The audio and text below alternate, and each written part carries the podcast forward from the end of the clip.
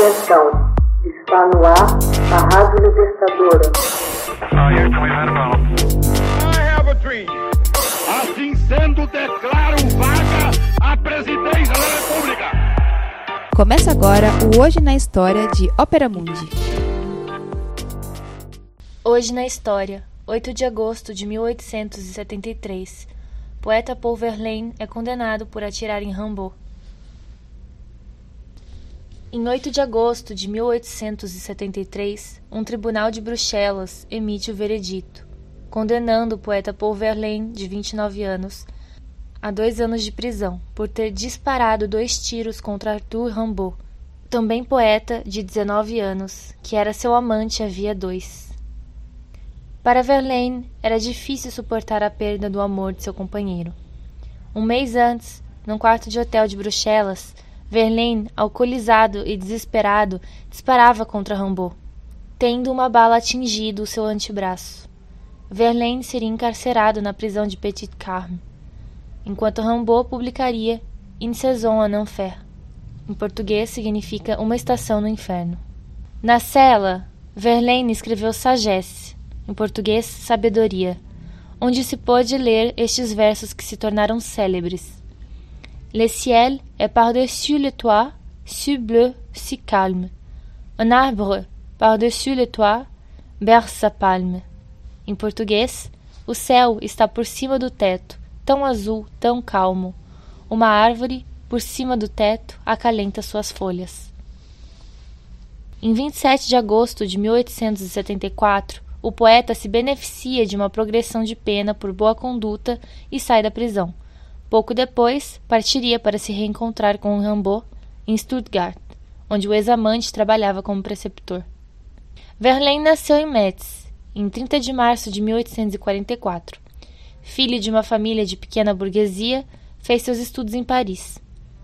Nessa época, frequentava os cafés e os salões literários. Já Rimbaud nasceu em 20 de outubro de 1854, em Charleville-Mézières, nas Ardenas. O jovem Arthur era aluno brilhante e talentoso. Revoltado contra a ordem das coisas, via na poesia um meio de fazê-las evoluir. Verlaine, que recebera seus trabalhos, mostrou-se tocado pelos versos do jovem e o convidou a ir a Paris. Rimbaud vai morar na casa de Verlaine, naquela altura casado e vivendo com sua mulher. Seguem-se dois anos de vida boêmia, frequentando os bares do Quartier Latin, os dois amantes viajariam juntos por Bruxelas e Londres. O relacionamento terminaria violentamente em 8 de julho de 1873. Aquele que Verlaine havia cunhado de o homem com sola de sapato de vento prosseguiria sozinho suas viagens. Em 1866, Verlaine passa a colaborar com o Parnaso contemporâneo e publica os célebres poemas saturninos. Em 1869, Festas Galantes. Mathilde Motet torna-se sua mulher, ocasião em que publica a boa canção. O ano seguinte reserva uma radical mudança em sua vida ao encontrar-se com Rimbaud. Verlaine deixa sua esposa e acompanha cegamente o jovem poeta pela Inglaterra e depois Bélgica. Surgem de sua pluma, então, os romances sem palavras. Em 1884, é lançado seu ensaio sobre três poetas malditos: Mallarme, Tristan Corbière e, evidentemente, Rimbaud. A partir de 1887, cresce sua celebridade. O destino, porém, prega-lhe uma peça e mergulha então na mais absoluta miséria. Morre em Paris, no 8 de janeiro de 1896. No dia seguinte de seu enterro, os jornais estamparam um episódio curioso. Na noite de suas exéquias, a estátua representando a poesia no teatro de ópera apareceu sem um braço. Esse membro estava no chão, literalmente despedaçado, junto com a lira que segurava. Por esse exato lugar, o carro fúnebre de Verlaine havia passado algumas horas antes.